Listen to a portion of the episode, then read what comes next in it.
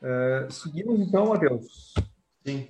Uh, fazendo um link com o que o Luiz estava dizendo já antes, é, é certo que essas medidas né, não são a solução de tudo, né?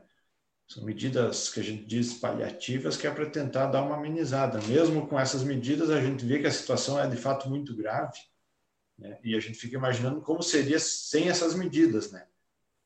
Falando principalmente da redução e da suspensão, a gente tem pela MP um prazo de 90 dias para redução e 60 dias para suspensão, sendo que a soma das duas não pode ultrapassar 90 dias, né?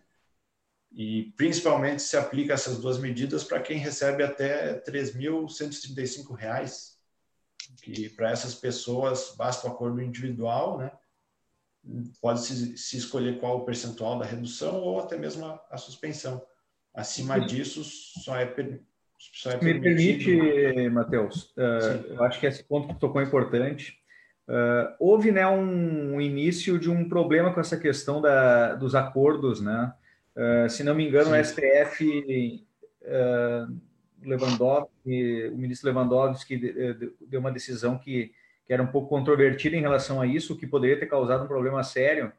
E, e, e aproveitando esse link, eu gostaria que tu uh, falasse nessa situação como fica a segurança jurídica em cima dessas medidas provisórias, essas decisões governamentais de ajuda frente ao entendimento judicial, que a gente sabe que que, é, principalmente no direito do trabalho, nós estamos tratando um direito extremamente fático, onde muitas vezes é, os acordos intrapartes eles devem ter um eles devem ter uma interpretação sempre voltada para o hipossuficiente, ou seja, para o trabalhador. É, existe uma segurança jurídica hoje em dia nesse regramento?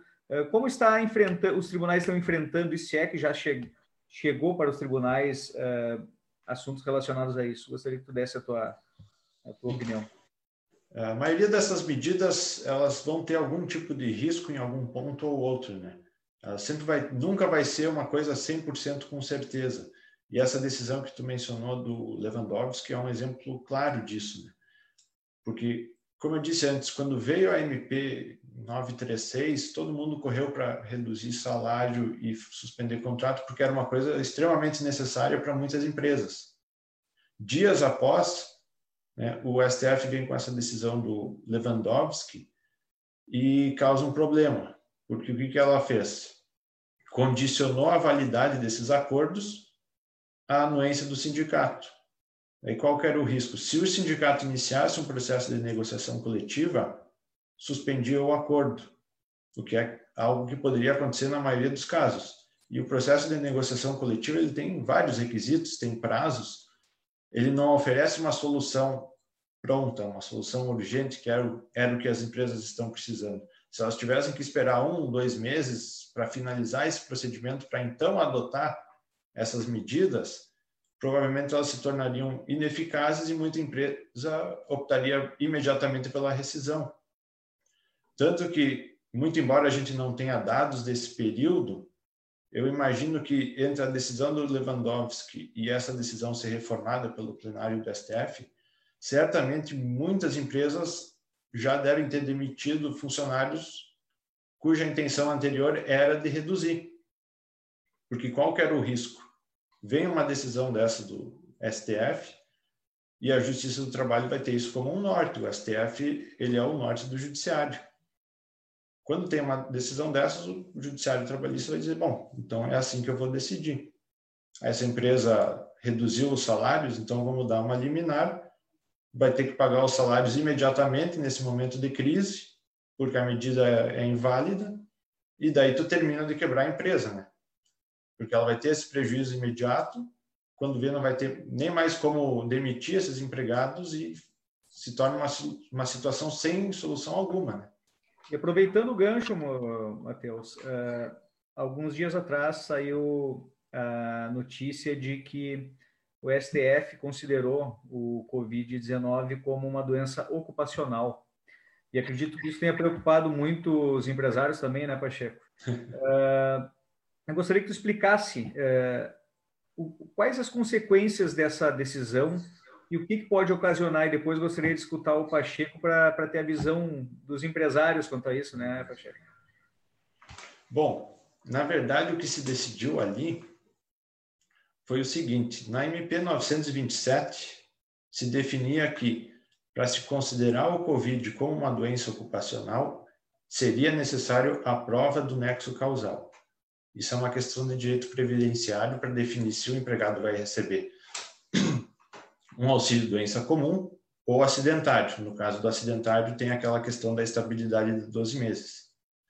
A análise da responsabilidade da empresa por danos morais, por medicamento, enfim, é uma questão à parte do, de responsabilidade, que é analisado caso a caso. Era assim antes e continuou sendo assim depois da MP. O STF suspendeu esse, esse artigo. Então, como é que funciona agora? E por que, que ele decidiu assim? Ele decidiu assim em razão principalmente do setor da saúde no setor da saúde, é um risco ocupacional o enfermeiro, o médico contrair alguma doença do ambiente de trabalho, que é o, o hospital. Então, ali há sentido em se aproximar de uma presunção de, de nexo. É uma coisa que a gente pode discutir. Mas o problema é que essa decisão não fez a distinção. Então, tem muitas empresas que isso não é um risco ocupacional que ficaram preocupadas. Bom, agora você automaticamente responsabilizado se meu empregado pegar o Covid, eu tô, eu tô adotando todas as recomendações de saúde e mesmo assim eu vou ser prejudicado? Não.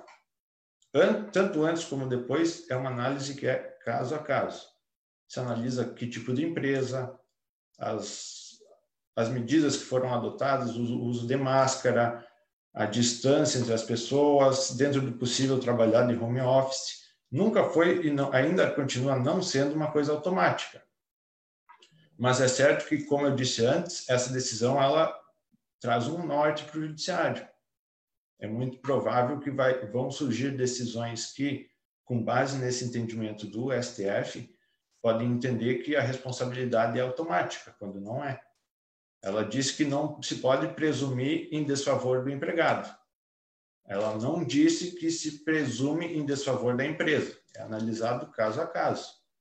E certamente isso vai gerar muitos embates, né? Mas é, gerou-se um pânico inicial, que na verdade não era tão grande, mas mesmo assim gera uma preocupação, uma insegurança. Né? Então, não sei se a opinião do Luiz sobre o assunto. É, o STF é uma fonte inesgotável de, de boas notícias para a classe empresarial, né? De motivação, de esperança. A gente nunca a gente nunca sabe o que esperar da, do, do STF, né? Aí o Covid, aí a empresa dá palestra, ela ela instrui cuidados, ela fornece equipamentos, ela fornece álcool gel, ela afasta refeitórios, como as empresas têm feito para evitar aglomeração. Aí o funcionário no sábado de tarde vai jogar futebol, pega o Covid, né, e a empresa ainda é capaz de né, ser condenada numa questão trabalhista.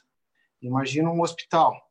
Um hospital, o hospital de caridade vai fechar, né, com indenizações trabalhistas daqui um pouco, né, uhum. né, porque enfermeiros e médicos contraem que contraíram o Covid, se, se ingressarem então com na Justiça do Trabalho com, contra o Hospital de Caridade, o Hospital de Caridade fecha. Né? Ou entrega, ou entrega o hospital para os médicos, para os enfermeiros. Então, é, é, a questão da insegurança. Né?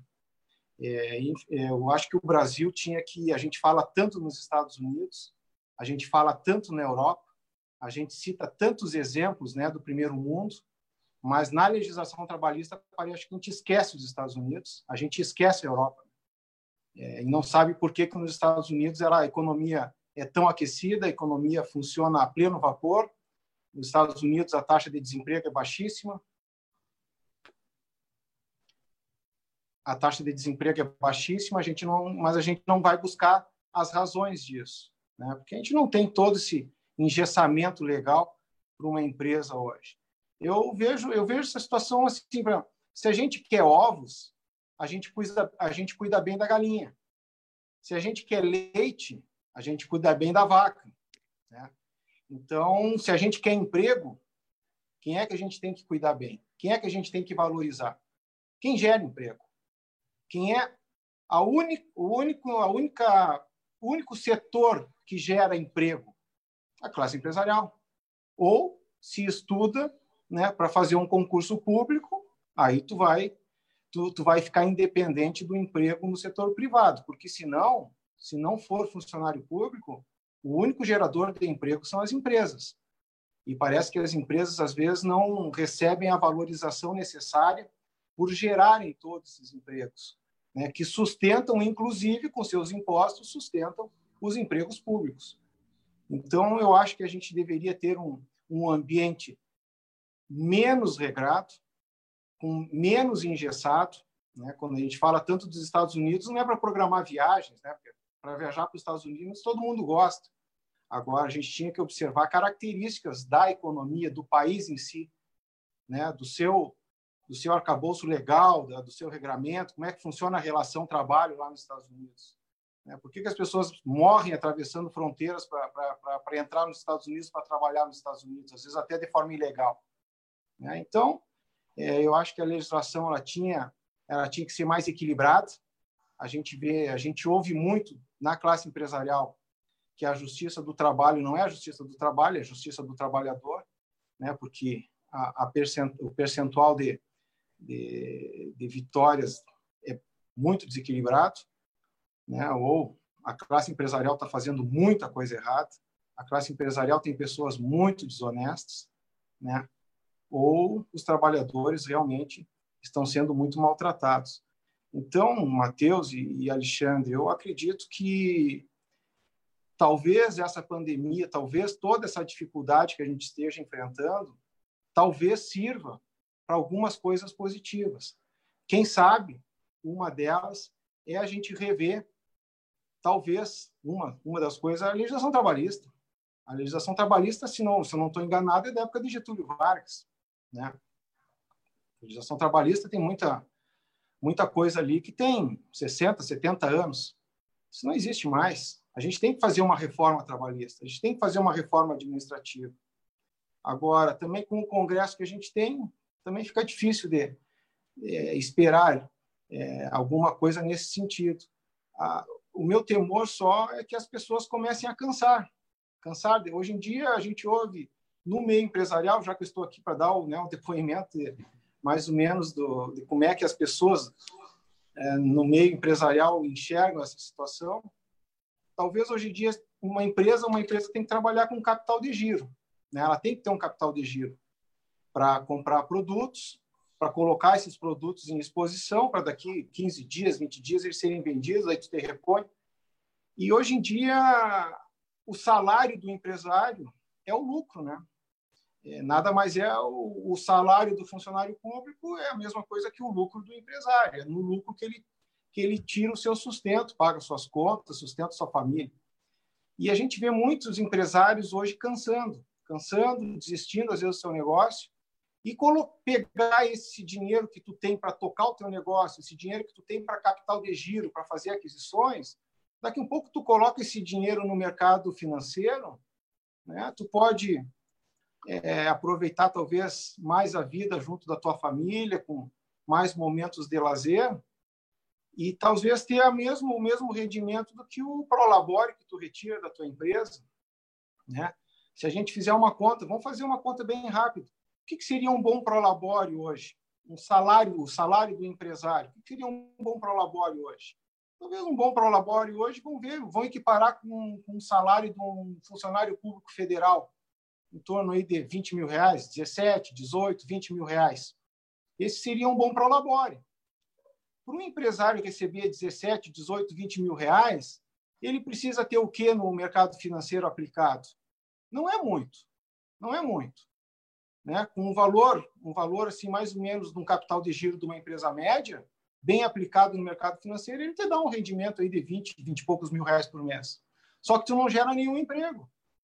Né? No momento que todos os empresários fizerem, pensarem nisso e começarem a transferir seus recursos para o mercado financeiro e não gerar emprego, aí a situação vai ficar muito difícil.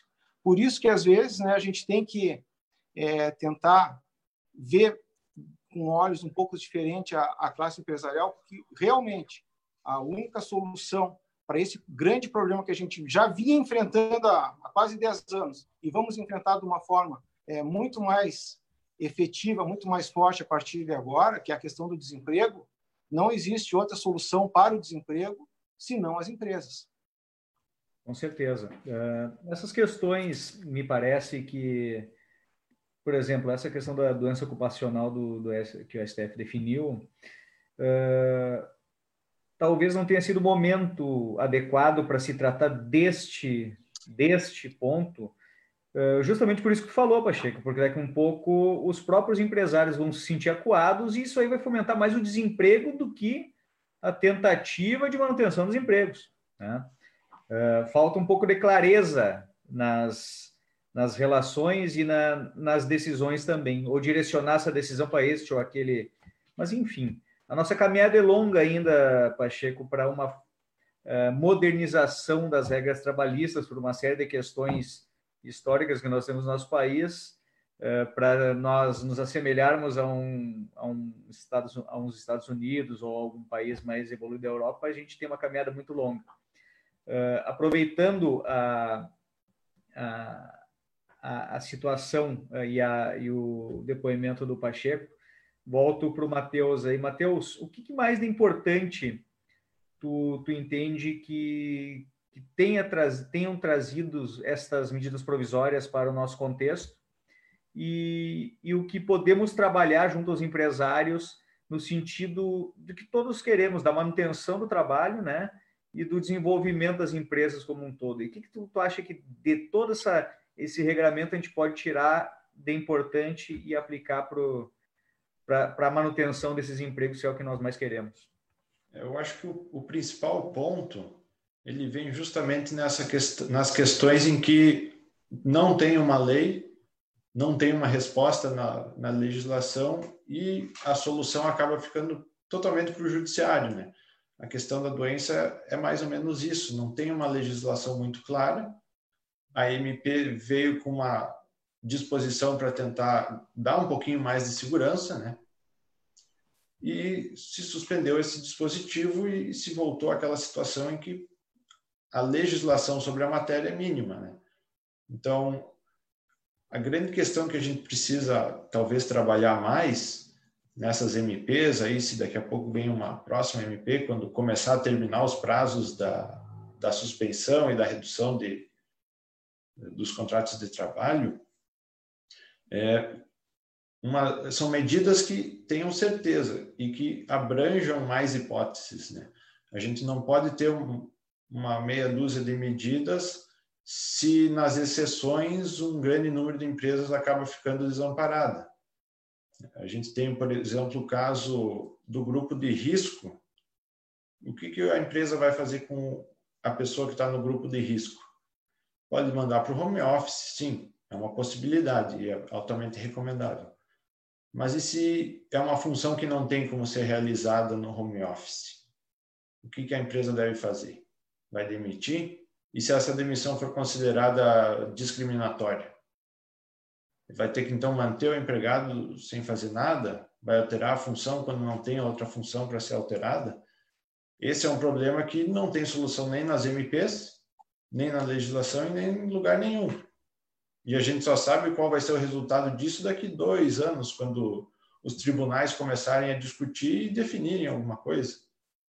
Mas é uma situação, como várias outras que existem hoje, que não há uma resposta do direito para esse problema. Então, esse tipo de coisa é, uma, é um primeiro passo para a gente começar a melhorar um pouco essa situação, descobrir as faltas da lei e trazer medidas que são efetivas, né? É importante, Não é, todas essas questões trazidas é, são importantes para demonstrar que a gente está num aprendizado é, e num aprendizado a muito custo, né? Porque nós estamos aprendendo da pior forma possível, né? É com a faca na cabeça, né?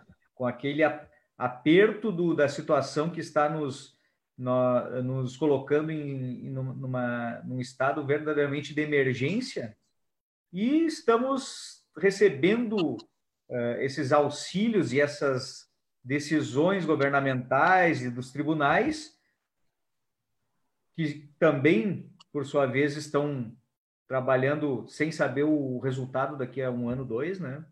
E estamos indo aprendendo, dando um passo de cada vez.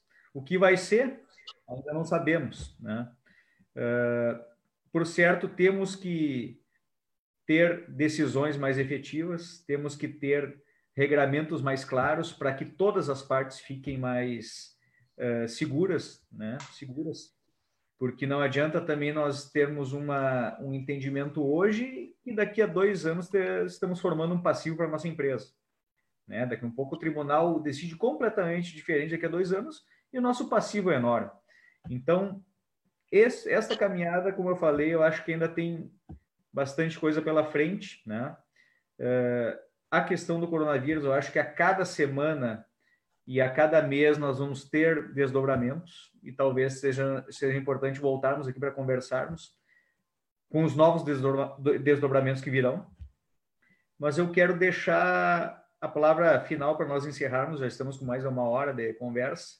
Uh, Pacheco e Matheus, para que deem suas, uh, deixem suas conclusões aí e espero que tenham gostado da nossa conversa e que tenhamos aprendido conjuntamente uns com os outros. Aí. Por favor, Pacheco. Da minha parte, eu só tenho a agradecer a oportunidade. É, espero ter, ter contribuído com o debate, trazendo essa visão mais empresarial né, de, de um setor que gera empregos e que, tenho certeza, ninguém quer demitir é muito dolorido é, para o empresário é, chamar um funcionário hoje e ter que fazer uma suspensão do contrato de trabalho, ter que fazer uma demissão. É, a gente sabe que para o funcionário é um momento extremamente delicado. A gente está, a gente vai tomar uma ação que vai repercutir é, de uma forma muito dura para uma família inteira. A gente sabe que não é uma pessoa, tu está demitindo um funcionário, mas tu está é, surtindo efeitos em uma família inteira, né, num momento extremamente difícil, que tu sabe que dificilmente ele vai se recolocar em outra vaga de trabalho. Então, eu tenho certeza que nenhum empresário que está demitindo, a gente está falando em quase 5 mil demissões em Santa Maria nesses últimos 30 dias, eu tenho certeza que para esses cinco, essas 5 mil pessoas que foram demitidas, para suas famílias, é um momento gravíssimo. Mas eu também tenho certeza que para o empresário que chamou o funcionário, às vezes funcionários antigos, funcionários com quem tu tem vínculo né, afetivo, é, vínculo até de gratidão, né, são pessoas que sempre se dedicaram muito para a empresa, só que tu fica um mês fechado, tu não tem receita, tu não tem como honrar compromissos. Tem muita empresa que não está pagando conta de luz, né, porque realmente já vinha numa situação difícil. É claro que 30 dias não quebra uma empresa, né? Vamos ser bem, bem objetivos e bem claros. Não, não é 30 dias que quebra uma empresa. Agora, vamos colocar essa empresa num cenário de Brasil, num cenário de economia brasileira dos últimos anos. Qual é a empresa que criou gordura, que criou uma certa tolerância financeira para enfrentar um período como este e ficar 30 dias fechado? É difícil, é muito difícil. A demissão realmente é a última das ações e tenho certeza que ninguém gosta de fazer. Espero que esse momento, essa crise, como tu falou, Alexandre, uma novidade para todos nós. Né? A gente não sabe se o que a gente está fazendo hoje é, é, correto ou não. Isso aí o tempo vai dizer, o tempo vai nos julgar. Claro que com, né, com a tolerância é, lá na frente de entender o contexto que a gente está vivendo hoje. É um contexto conturbado, é um contexto difícil e num cenário assim nem sempre a gente toma as melhores decisões. Mas gente, Pacheco, espero não querendo te cortar, mas já aproveitando essa questão que tu falou, porque foi uma das perguntas que nos fizeram aqui nas redes, né? Se o sacrifício que nós estamos fazendo hoje, né, eh, pode refletir numa recuperação mais rápida dos postos de trabalho a médio e longo prazo. Tu acha que toda essa mobilização aí, ela pode refletir lá na frente numa num crescimento mais rápido ou a gente está indo conforme a água nos leva? O que, que te parece isso aí? eu acho que um, não querendo ficar em cima do muro, Alexandre, mas assim, ó, é um pouco de cada coisa. Aquilo que a gente comentou no início da, do, da, da, da, nossa, da nossa live. Se, no início da nossa live, se a gente se cuidar, se a gente tomar as medidas necessárias de proteção, de máscara, de aglomeração, evitando isso e isso, e que a gente que isso aí não leve um aumento dos casos na nossa cidade. E sem ter esse aumento dos casos, a gente não vai passar por outro fechamento. Eu acho que a gente começa a crescer. Né? Cada dia, um dia após o outro, a gente vai crescendo. É uma escada muito longa, mas a gente está subindo ela de grau a degrau. Agora, se houver um, né, uma incidência grande de casos, que é essa tal de curva que a gente chama de, de achatar ou não achatar curva, se essa curva que a gente a gente jogou ela para frente, na minha opinião, a gente não achatou ela, a gente jogou ela para frente. Se essa curva, no auge do inverno, a gente tiver uma incidência grande de casos e o poder público municipal resolver novamente fazer um fechamento das, das atividades produtivas, aí isso aí é tipo aquele joguinho que a gente jogava quando era mais novo, jogava um dado, jogava os dados ali, avance tantas casas, jogava outro dado, avance tantas casas, aí de repente tu jogava o dado, volte 10 casas. Então, é, é, é essa expectativa negativa que a gente não pode ter, né? A gente não pode, a gente não pode voltar. A gente tem que ter um crescimento, por menor que seja, por mais tímido que ele seja, ele tem que ser contínuo. Se a gente tiver um crescimento contínuo sem um novo fechamento, eu acho que a gente vai essas medidas, como foi a pergunta, essas medidas que a gente, estão, a gente está tomando, elas vão surtir seus efeitos positivos ali na frente. Né? Claro que ninguém, é, seja trabalhador, seja empre, empresário, ninguém vai sair da mesma forma que entrou nesse momento. Né? É, o mês de março é, vai ser um divisor, na minha opinião, o mês de março vai ser um divisor de águas na vida das pessoas, seja empresário, seja empregado, porque serviços vão mudar, formas de relacionamento vão mudar, setores inteiros já estão sentindo que vão mudar, setor de gastronomia, restaurantes, a questão do delivery, da teleentrega. Isso aí vai mudar muito esse setor. A questão das viagens, né? É, seja de ônibus, seja de avião, a questão do hotel. Hoje em dia, com isso que a gente está fazendo aqui, essas reuniões virtuais, quantas, via quantas viagens vão ser né, desnecessárias para te tratar um assunto, por exemplo, em Porto Alegre? Agora, tu vê o que, que isso repercute em matéria de combustível, o posto de combustível, é, a questão do hotel que tu vai ficar, o meio de transporte, seja ônibus, seja avião. Então, muito vai mudar, muito vai mudar. A gente vai sair muito diferente disso. Espero, espero que a gente não perca muitas vagas de trabalho, porque uma coisa é a pessoa ser demitida, uma coisa é a empresa demitir, mas aquela vaga ficar aberta para um momento de crescimento, no momento que, que, a, que a empresa voltar a ter uma saúde financeira melhor, tu reponha aquela vaga, tu reponha né, aquele, aquele posto de trabalho, aquele funcionário. Agora, vai acontecer também casos que muitas empresas que faziam o mesmo serviço com 10 funcionários, agora nessa época de crise, tu está suspendendo o contrato, tu está diminuindo carga horária e tem muitas empresas que vão ver que vão continuar fazendo a mesma coisa com menos gente, com menos pessoas. Então, esses são postos que não vão ser recuperados, vão ser postos que vão ser fechados. Né? Empresas que tinha 10 funcionários, suspende, suspende totalmente três funcionários. E tu vê que com os sete funcionários que ficaram, a empresa continua produzindo da mesma forma.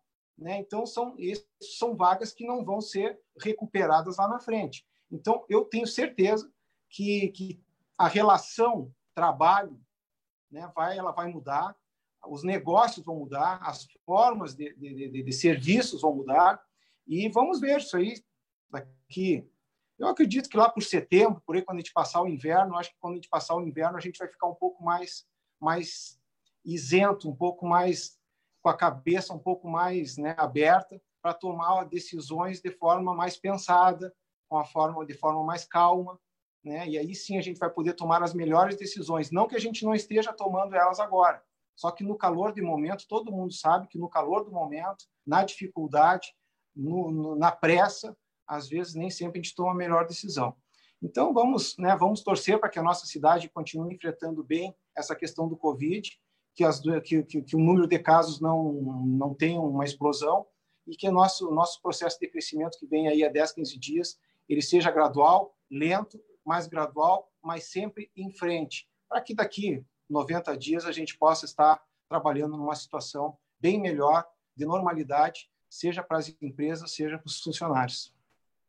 É isso aí, é o que torcemos, né, Por favor, Matheus, tuas palavras finais. Para concluir rapidamente, né, certamente, certamente a gente está num período assim muito complexo, né, não tem como saber se as medidas que estão sendo tomadas são as ideais, mas alguma medida deveria ser tomada e foi, né? O próprio governo tem dúvida sobre o que vai fazer no futuro. Lançou uma MP, esperou um pouco, começou a trabalhar e lançou outra MP. Daqui a pouco vai precisar novas medidas e há muita incerteza do que vão ser essas medidas, justamente porque não é uma decisão fácil. Né? A gente fala, ah, porque precisa medidas trabalhistas, né? mas são coisas difíceis de se pensar e de se resolver. Se fosse fácil, a gente não estaria nesse problema. Né? É, é difícil tanto de pensar no trabalhador quanto na empresa. Então, não é uma discussão simples, né? como a gente já veio discutindo aí, mas eu acredito que dentro do possível a gente não não está nem no pior e nem no melhor na, nas melhores alternativas possíveis, né? É, então a gente fica no aguardo para ver como é que vai se evoluir essa essa esse nosso tratamento da crise e aos poucos a gente vai aprendendo qual que são os melhores caminhos, o que vai funcionando, o que não vai funcionando. E se, se a gente tiver um pouquinho de sorte, até setembro a gente fica mais tranquilo mesmo. Então seria nesse sentido, né? Tá bem. Agradeço a, a presença do, do Luiz aí, do Alexandre. Isso aí. Então, acredito que tenhamos dado um panorama geral, duas visões Uh, uma da parte da empresa em si, que eu acho que é extremamente importante nós vermos o, o, o que está acontecendo com os nossos empresários, né? O outro lado, uma, uma, uma visão das decisões jurídicas que foram tomadas ou que refletem na área jurídica, né? Que foram as medidas provisórias editadas pelo governo. E concordo com ambos. Uh, estamos numa caminhada, todos queremos que o mínimo de, de problemas e de, de medidas é, que tragam problemas para o país, ou seja, que sejam mantidos os empregos, as empresas sejam mantidas, né? Isso que nós todos focamos. E também concordo contigo, Matheus, no seguinte sentido que essas esses regramentos eles vão sofrer ainda modificações, porque vão vir é, fatos e, e conflitos que nós não podemos prever ainda. Então a torcida é essa, é que nós recebemos recebamos boas uh, boas medidas, né, vindas do, das políticas públicas e que consigamos dar aos, aos nossos clientes uma melhor estratégia possível para a manutenção dos seus negócios. Uh, agradeço, Pacheco. Acho que vamos ter que conversar novamente, né, porque isso aí vai vai ainda um bom tempo e agradeço o Matheus pela, pelas uh, colocações jurídicas que fez. Então, em nome do, da MMT Advogados Associados, agradeço a todos que estão nos acompanhando. Uh, espero que nossa conversa tenha esclarecido algumas questões e trazido uh, bastante conteúdo para reflexões também, que eu acho que é o mais importante e certamente no decorrer das semanas aí vamos nos encontrar novamente com outros assuntos e até mesmo retornando com o direito do trabalho. Muito obrigado. Boa noite. Boa noite.